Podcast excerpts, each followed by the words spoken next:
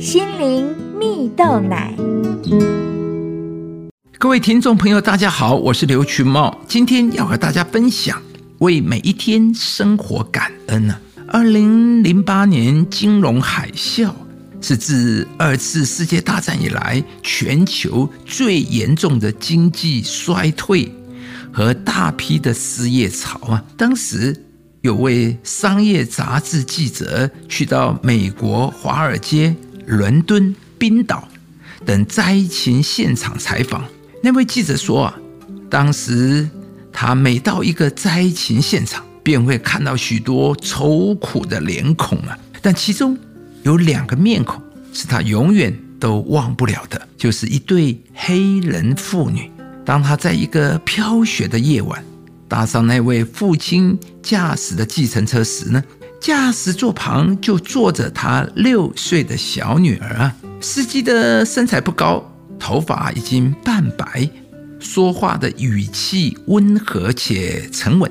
在接下来的采访行程中，他经常载着记者去到约定好的采访地点，而有好几次，这位父亲都是带着小女儿出门载客。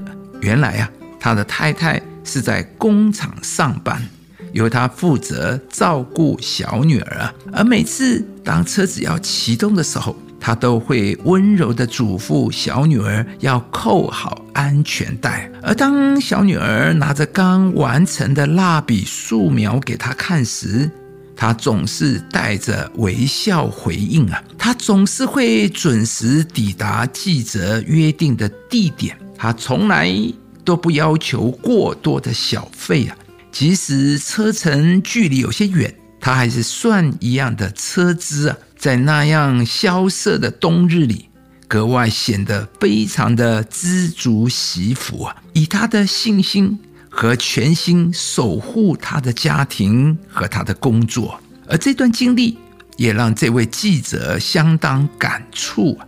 因为啊，他认为很多的时候，我们总是不断的向外求啊，但其实。我们更应该静下心来，好好的往内里探索自我，并且重新排列人生的顺序。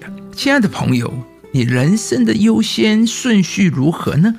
什么是你人生的目标和追求呢？当金融风暴来到，许多人为所失去的愁苦时，故事中的那位司机更看重的是自己。和小女儿相处的时间，还有他每一刻载客的机会，也因此，他的人生活的比拥有很多的人还要知足惜福啊！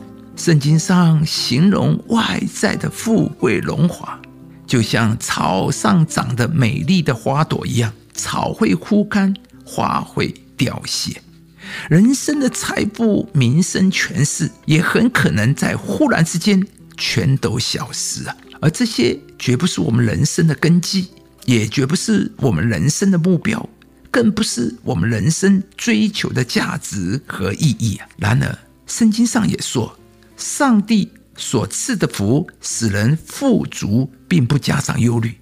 上帝给人的祝福是真正的祝福，是任何人事物都无法夺走的，而且是不加上忧虑的祝福。也就是说，比起人世间短暂的事物，只有回到上帝的里面，我们才能看到生命的真正价值和永恒的意义。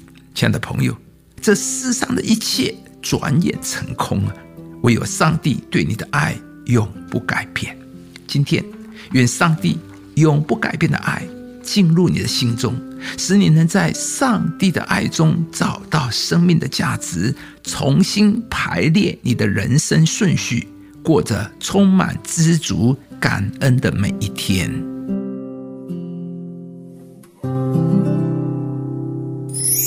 你的日子如何，你的力量也必如何。